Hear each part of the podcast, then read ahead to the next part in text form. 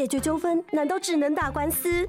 不用那么麻烦，向您传授三字诀 ADR，诉讼外纷争解决机制。像是邻居纷争、消费争议、劳资问题，或甚至医疗纠纷，都可以利用 ADR 来解决。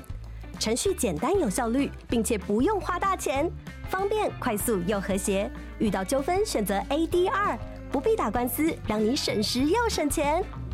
以上广告由司法院提供。 Now we saw what happened with the with in Ukraine scenario is that that non provoke non provocation, you know, uh, vector that that some have argued. Let's not provoke Russia to it. Uh, it really backfired because well, you know, the aggression was in the the occupation was in the mind of a dictator, and he just he could not have been deterred, perhaps.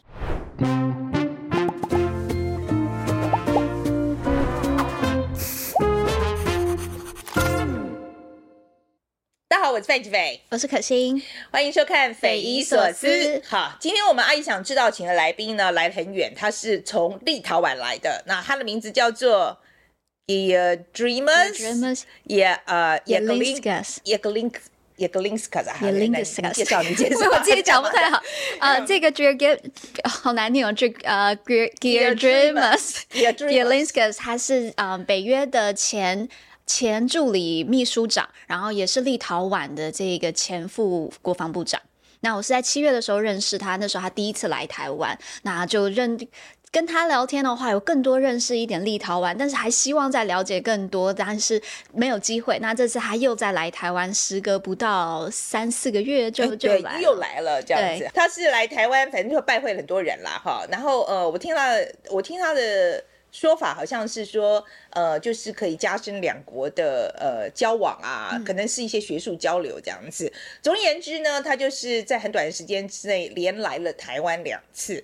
那呃，我就其实可心来跟我呃提这个人的时候，我就觉得哎、其实蛮有趣的哦。我们因为立陶宛跟我们一样小国家呀，对对，然后旁边都有一个大邻居想要把它吃掉，这样子对。然后他们我们是中国嘛，然后他们的情况就是是俄罗斯嘛啊，所以我想哎，来交往交谈一下啊，就是你嗯们立陶宛国内是怎么样凝聚共识啊？然后他们有没有说像我们国内一样有很多，比如说国呃国族认同的问题啦，或者是说觉得备战就是挑衅啦，像我觉得这这类的声音啊，啊，我想说找他来谈一谈，我觉得应该蛮有趣的啊。可是你想要问他什么？我其实是觉得，因为二零二一年的时候，台湾在立陶宛有了一个真呃一个大使，可以说他大使馆嘛，或代表处。那他是用台湾的名义在那里设立的。那我觉得这是一个非常重要的一个进程。那当然，立陶宛之后也受到了一些中国的这个呃压力，我就很好奇他们是怎么看这件事情。那我也觉得，既然他们在欧洲好像开了第一步，我们应该要更认识这一个好朋友。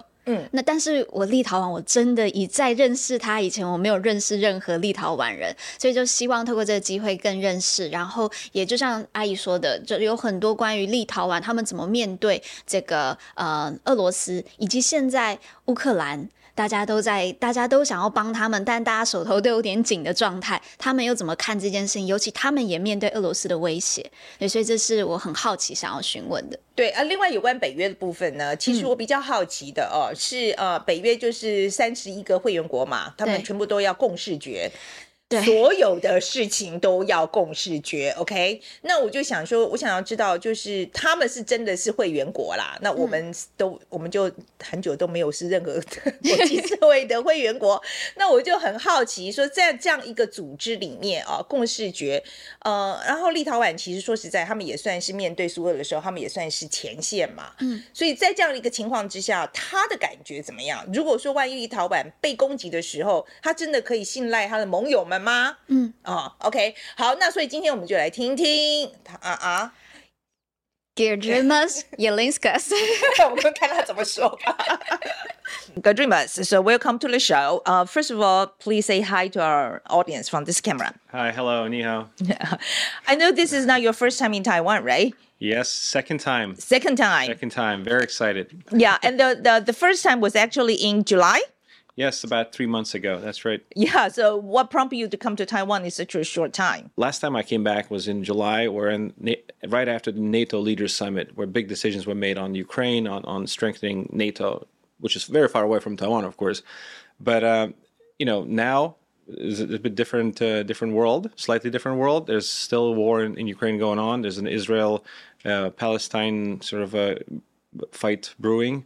Um, a, a, lot of uncertainty in the world still. So you know, it's important to kind of share both my views and also listen to the views of, of, of, various people from the government, from the opposition, from the private sector, academia, youth organizations, nonprofits. It's a so to me, it's a really full full fledged experience of, mm. of, Taiwan. So I really appreciate to be, be, be being able to be back here. What's your observation of the country?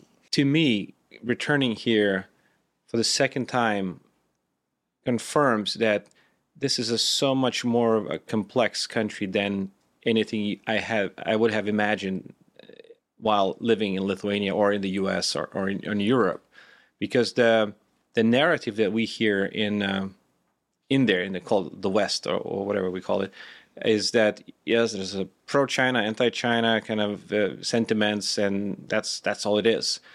The, the the narrative here is so much more complex, as it is in every country, I'm sure, with every nation. Uh, so, uh, but once you kind of delve into details here and you understand that this, you know, the the complexities of national identity, that um, the whole economic, you know, interdependence with China or other of the world, there's the whole semiconductors. It's semiconductors is not the only technology that, that Taiwan has. It's so much more than that. So it's a much more complex society as it as it as it is, of course, as many of us are.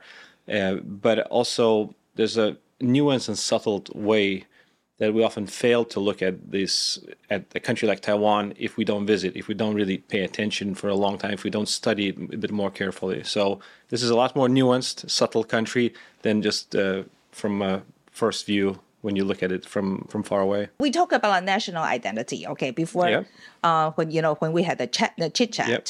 Since we're talking about national ide- identity, mm-hmm. um, so the, the Lithuania, as I know, it was um, part of the Soviet Union before, yep. but now I think it's more pro-European. Maybe this is like very simplified about it too. We pro everything West, so we pro Europe, pro NATO, pro US. We're the most pro-American country probably in the, in the whole region. There, the Western direction is uh, is the only direction that we can go. There's, we cannot turn east.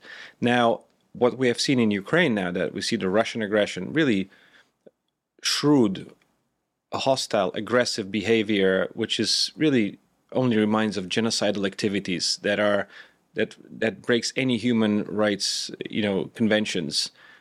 We see what's ha- that's what's happening in Ukraine. So for us, it just confirms that. Well, of course, we should. Good, we've entered NATO. Good, we've entered European Union. Good, our direction has has been west towards towards west towards Western Europe towards the United States. We're part of that family not part of the you know the kind of Russian empire that that is, is trying to be rebuilt now. So to us, it also strengthens our identity because this is what our identity is. Where it's it's the basis, the ba- on the basics we agreed on the basis of security and uh, kind of um, the way society should work. We understand it should be democracy, it should be s- safe and secure, then everything else we can debate on on you know whether it should be more socialistic or more more free markets. That's that's secondary, I think. And but the most fundamental debate is on security, and on that, I think there's very little disagreement. I would say in the society. So can I say that that's consensus? Russia being a threat.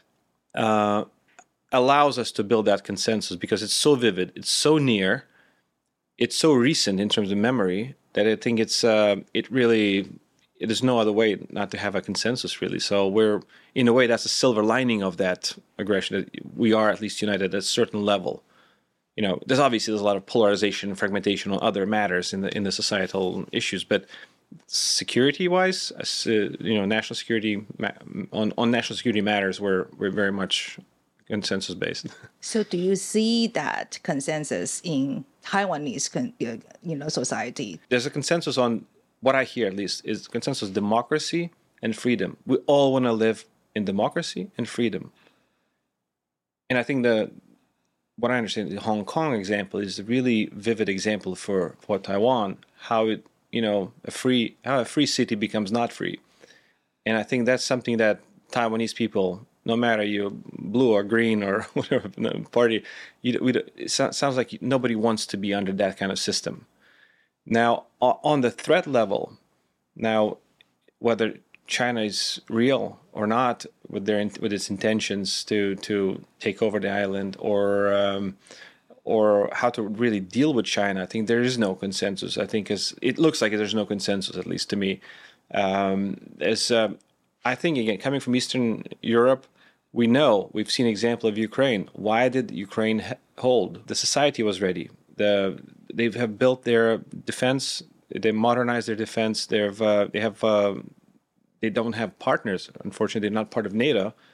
But now, at least, of course, now we're supporting, uh, well, not NATO, but NATO countries are supporting Ukraine. Now, we saw what happened with the with in Ukraine scenario is that that non-provoke non-provocation, uh, you know, uh, vector that that some have argued, let's not provoke Russia to it. Uh, it really backfired because, well, you know, the aggression was in the the occupation was in the mind of a dictator, and he just he could not have been deterred, perhaps. But you know, I think again, I don't, I can't, I don't want to give policy advice here. I'm not, I'm not, I'm not in that position.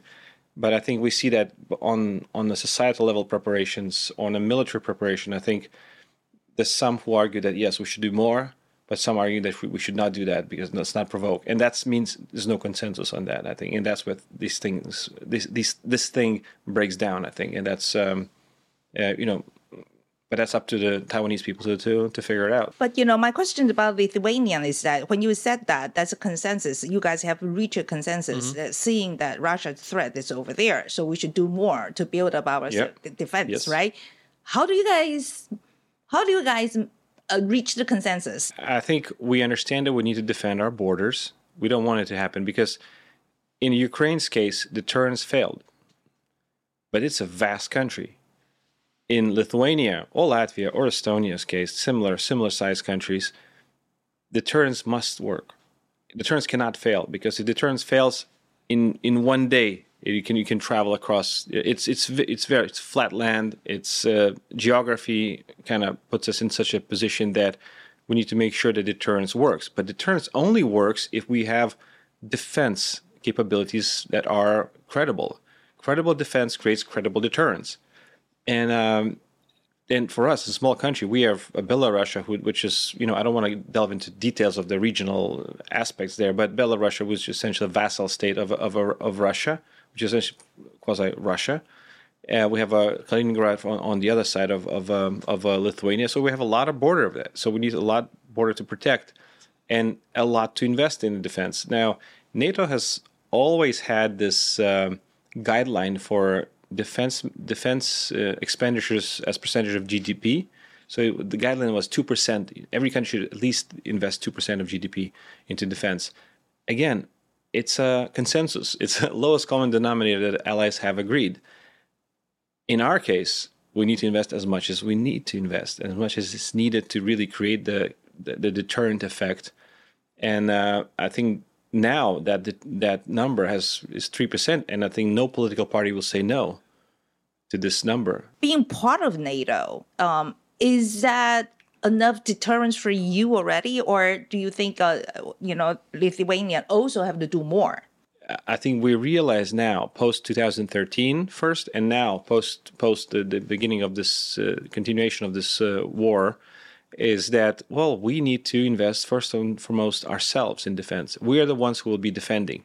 Now we have to make sure that every ally around us also invests in defense as much as they, they need to invest and they need to come to our help when the time when the time comes that's what defense, nato defense plans are for that's why they need to be trained on they need to exercises on them we need to have proper readiness of these troops to, to defend eastern perimeter. And now, of course, eastern perimeter has extended, doubled essentially with the accession of Finland to NATO. So it's a it's a long border. If you look at the what, what Russia is facing, or we're facing Russia, it's a long border that needs to be protected. Now that means we need to invest ourselves. That means that every NATO ally should invest themselves. But it's at the end of the day, we're together, and we're we're we you know we have to hold on but you know the reinforcements have to come when the day X arrives, and that's uh, uh, that means a lot of interoperability, a lot of training together. Uh, you know, it's um, a lot of investments together. It's um, it's it has to be a active club that you cannot just say you cannot take you cannot assume it you cannot take it for granted. Talking about that the, the consensus thing, okay, Yeah. 31 countries have to a- agree on Yes. any. I used to think that major decisions, but it seems like it's any decisions. Every decision is, is consensus based. That's right. So that's Oh why it's God. it's tough. It doesn't sound a very efficient system. Well, it does take longer. Sometimes the decisions then become watered down. Uh, you get really the cl- lowest common denominator, so everybody's unhappy. it's not like everybody's happy; it's everybody's equally unhappy, and you get that. But that's still better than having a disagreement. So when the consensus decision is made, uh, yes, everybody's sort of equally unhappy, but this decision is ironclad. That's the consensus mechanism at work. It has worked for 75 years, and it continues to work. During this process, wouldn't anybody would say that that's not provoke China, uh, that's not provoke Russia. You know, if we build Yeah. up this defense, they are they are going to be pissed off. We've heard a lot of that, and you know, not to uh, play down some th- statements made by some really Western European officials, but I think there's, there's been a narrative in the in the Western Europe, and that narrative, But not that- in Lithuania. Oh, not in Lithuania, but it has been in, in more Western Europe where where various economic relationships and, and oil energy relationships have been fostered for decades that assuming that Russia is going to be part of the you know, it's it's no big deal to do work with Russia Russia you know let's not provoke Russia let's I think this war has opened the eyes for many what Western Europeans have, um, you know, have realized now. I think it's it's really stark change in, in a shock, essentially. That you know, well, there's some countries, some governments, like you know, dictatorship in in Russia, you cannot you cannot work with them because it's, um, you know, it's eventually it, it goes against you. But talking about the economic tie, okay, the, Lithuania also have a strong tie with Russia actually on this aspect. I think. they're mostly the exports is oftentimes we export uh, we import a lot of uh, we to import a lot of energy products now that has been sh- re, re reshifted now that we have our own in, you know natural gas terminal where we bring our own natural gas we have other energy policies and our other vectors of energy independence call it that that are work working so we're i think that dependence is decreasing on both exports and imports. I think also what's important to note is that uh, um, that that uh, businesses are adaptable, and that's you know governments at some point need to help businesses to adapt to, uh, and I think they they've been able to do that quite successfully, and it's it's um, you know it's um, I think it, again, more important thing is is a national security aspect because if we have national security set, we we clear on, on where we are in terms of that we are secure, that we're a stable society, then economic agility comes then from interacting with the West, with um, you know with countries like Taiwan, like uh, like other countries in, in this region. So it's uh, I think uh, that from economic standpoint, we have not had that effect, that negative effect that people may have thought we, we could have had, and that's where we're still keeping having those because people were, you know, take going back and forth there for for over 30 years after independent after we regained our independence. So it's a, so it's a again these are legacy ties, and that that could be painful. But again, that's also a role of a government to help help out to to kind of refocus their their areas of work. So I think it's a it's I don't think it has been that big of a deal. So the reliance on Russia is not as big as the It's not as big. I think it is a lot. If you look at the growth, the growth is really where where in the U.S., the Western Europe, the you know, you know, Asia Pacific. We, I think we're very clearly looking are, our vectors of of economic development are clearly into the into really those democracies to, that are that we values align, but also we we see a lot of opportunities with them. So that's Russia. Let's Yeah. take a look over China. Then. China, okay. Yeah, China is a different story, right? Yeah. I mean, you know, so so I uh, by the way, I think you guys stand up against China and voice your support for Taiwan. It's deeply appreciated here in Taiwan, and also I think uh, Lithuanian is actually our first de facto embassy in Europe, and then Lithuania then became one of the primary targets of the Chinese propaganda and trade sanctions. Yes. All right. So, how do people in Lithuania feel about this? I would separate the two the two issues here. One is a, relationship with China. The other is a relationship with Taiwan. I think with China, what we have seen from this decision to to really open an embassy, proper embassy with named Taiwan um, in Vilnius is that uh, what we received is a typical Chinese coercion that they do, economic coercion that they do to other countries. They did it to Australia. They did to, I'm sure they do Taiwan in, in very various ways as well. They, they they do it. That's their way of you know of signaling us that you guys you know you should abide by by what we what we want you to do. Now again, I think the assessments have been made in terms of economic potential. I think there's also we could we could say that you know if you look at our our trade flow with with China, it has never been anything extraordinary to be to be fair. This is a much bigger picture that that's the whole reconfiguration of global economy that's taking place now.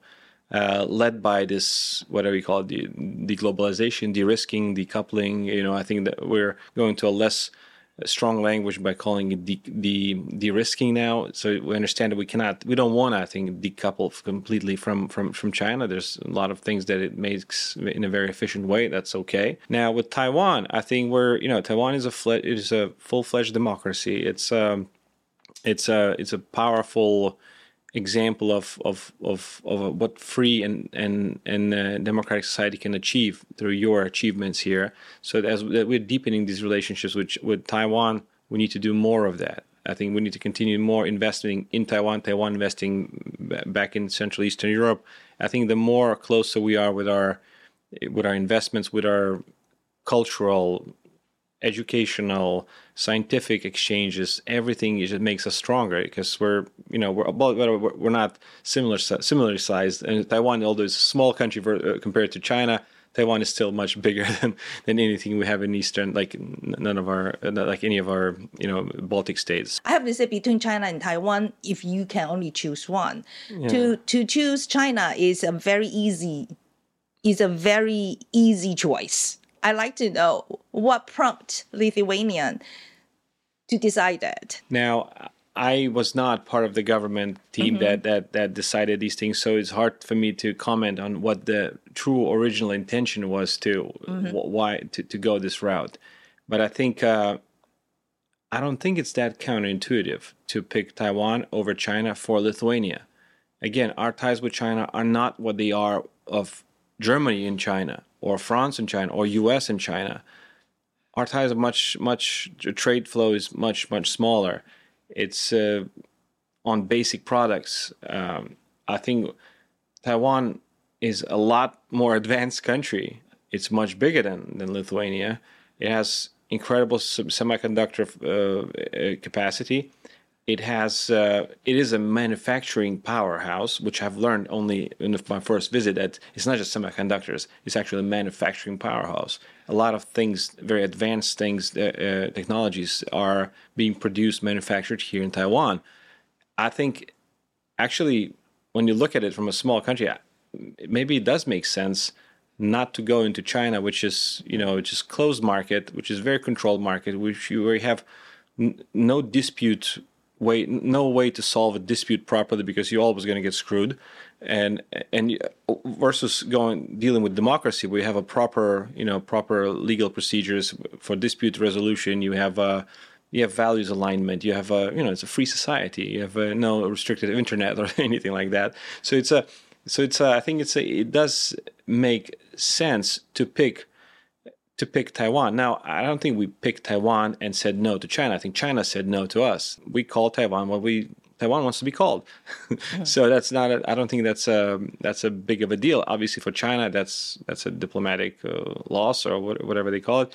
But I think it's again, we did not cut ties with China. China did it to us. So that's that's. Uh, I think that's we got to see where where who the who to who to blame here, and I think that's not us; it's China. I do agree with you, yeah. of okay. course. Okay. okay. I do agree yeah. with you. So in Taiwan, uh, there are some people saying that uh, Lithuanian uh, decided to side with Taiwan on this, you know, issue, you know, mm-hmm. embassy issue, the semiconductors. Okay, so what do you what do you think about that?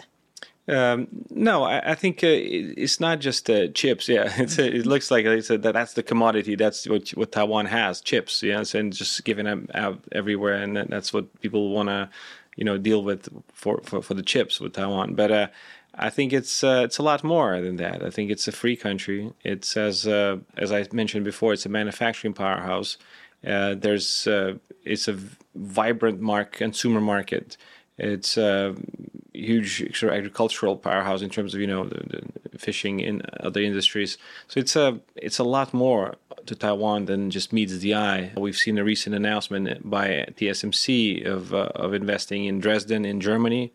That creates that when you combine with the uh, because Dresden is in a very eastern part of uh, of Germany, you have access to Poland and Czech Republic, and then the Baltic are, are there, the Sweden. The, I think it kind of I think enhances. It really amplifies Taiwan's role in um, in the region. Really, by by setting up that plant, you you really boost the regional economy there. You and that investment will will pay off. That and you know it's it's it's a win-win for all and i think something that taiwan never had before not pres- big presence in, in, in Europe. Let's say so. It's a I think it's a it's a great win for Taiwan. It's a great win for not just Lithuania but for whole of Central Eastern Europe. Do you see uh, in the coming, let's say, ten years, these two countries are going to deepen our ties?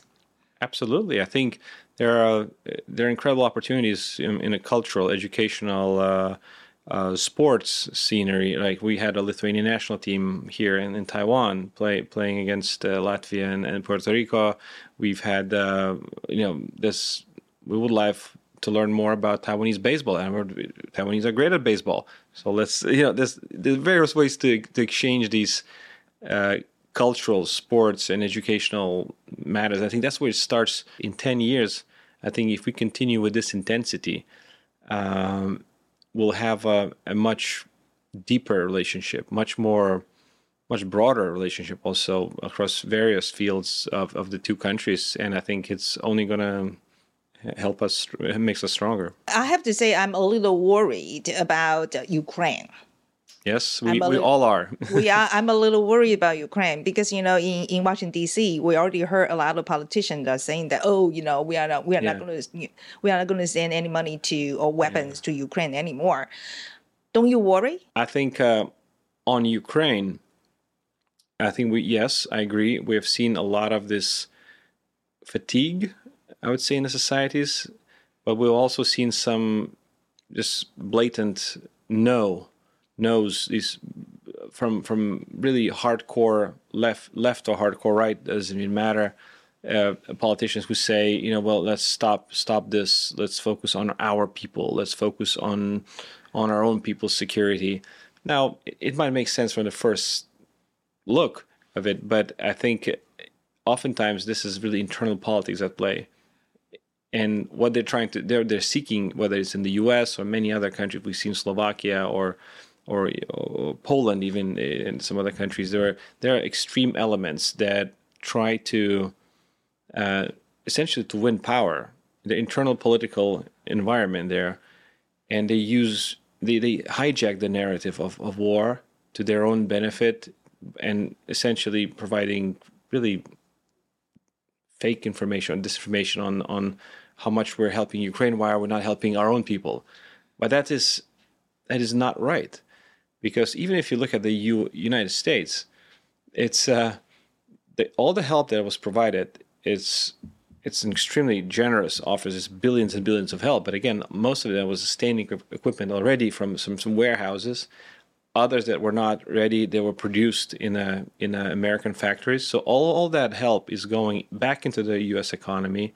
So it's uh, I think the cost really the Uh, the rate of uh, uh, the the the investment uh, returns are great here in in a sense in a geopolitical sense, but you need to. I think we also need to good strong political leadership to persuade the people that well the political leaders need to take responsibility that this is you know this is good we need we need to win this battle it's not just the Ukrainians front. It's it's uh, Ukraine is protecting the whole Europe from uh, from uh, authoritarian, authoritarianism. I think it's gonna at the end of the day, we're gonna the cost will be much much higher if we allow Russia to so win rather than defeating it. When we, I think even Taiwan, China scenario, if you look at that scenario, I think China or President Xi is looking at, at Russia, at Russia, at the Ukraine war, and not just them.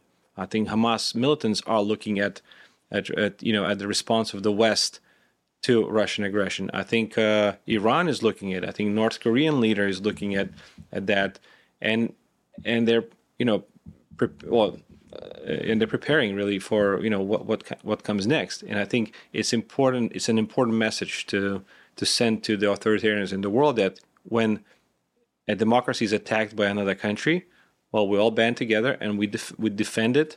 All right. So, but I think, Kexin, do you have more questions? I want to ask from the view of information warfare. I'm just wondering, does Lithuania also have this problem in, in uh, disinformation and as people and uh, Lithuanian people, they can like really um, stand in front, uh, can really counter this disinformation. Yeah, misinformation is a challenge. Fake news is a challenge. It's uh, it's uh, really reality of the current modern day technology really that allows us to it allows bad people or bad actors to really misuse that information in it for various you know really bad bad purposes. And i think we've seen it in lithuania for the past well we've always for the past 20 or more more than 20 years we always expected the information warfare i think in ukraine has shown that it's you know they're, they're trying the russians have been trying to to influence public opinion, both in Lithuania, which is again very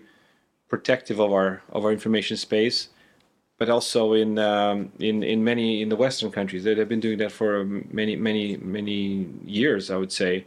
But you know how to protect against it. I think I think government has a really important role.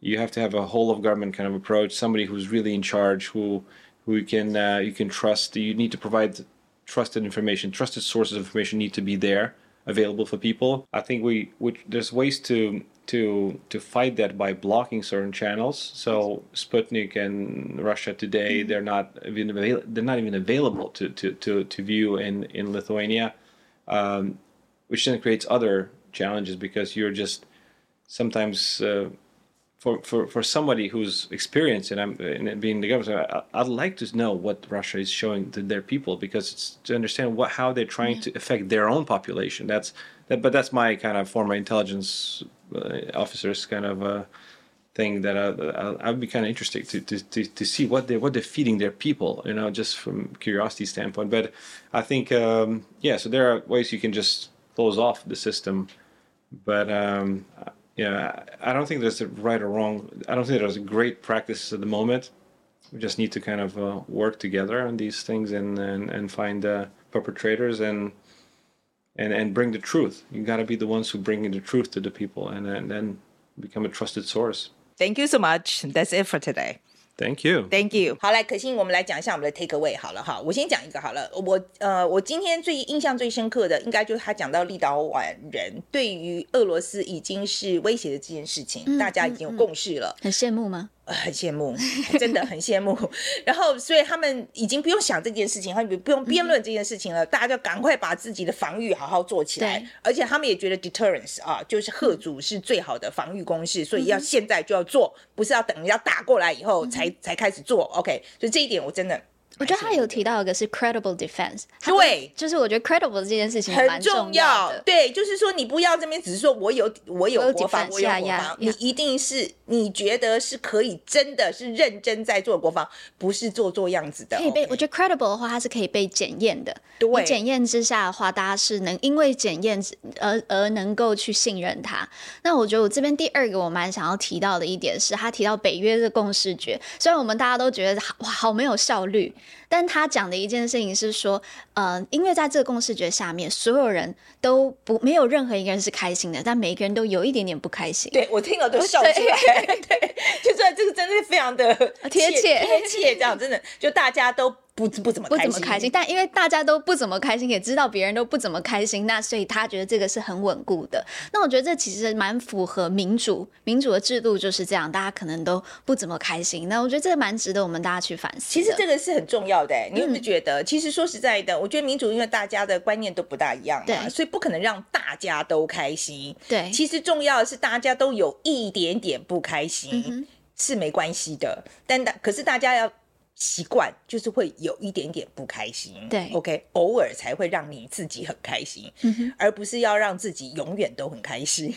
我觉得这这是绕口令。对，可是这是一个很重要的民主精神。其对实我觉得，另外一个呢，就是哎，我其实他今天讲到，就是说我问他说啊，中国跟那个台湾之间呢、你为什么会特别挑？为什么立陶宛会挑中呃会挑台湾呢？因为我说实在，我们。在我觉得在台湾，大家很很多人会很直觉，就觉得啊，中国那么大，我们台湾那么小，这样。可是我觉得今天听他在讲的时候，我就觉得，第一个，我们是把自己想太小，这是第一个；第二个，在立陶宛眼中，其实中国可能太大，太大这件事情有可能是缺点呢、因为太大，所以其实像台湾这样子的经济体还比较适合交往。嗯，哎、嗯其实说实在这一点，我在以前没有想过。我我其实也没有想过这一点。那我觉得这是台湾之后可以去好好想，因为我们一直来都在想的是要跟那些大国去接触，但其实欧洲有超级多小国，那这些小国我们是不是可以更多的认识他们？我觉得这是接下来我们每个人都可以的，都可以去做的一个功课。那也推荐大家去立陶宛玩吗。对呀、我嗯觉得。不过听说他们的菜，我今今天听他的感觉好像好好像不大好吃哎，连他自己好像都不大爱吃。他说我们去吃乔乔治亚菜。OK，好，今天对于大家对于呃。呀，他的他的这个谈话啊、大家如果有什么意见的话，欢迎留言给我们。如果喜欢我们节目的话，应该要按赞、订阅、分享、抖内。谢谢大家。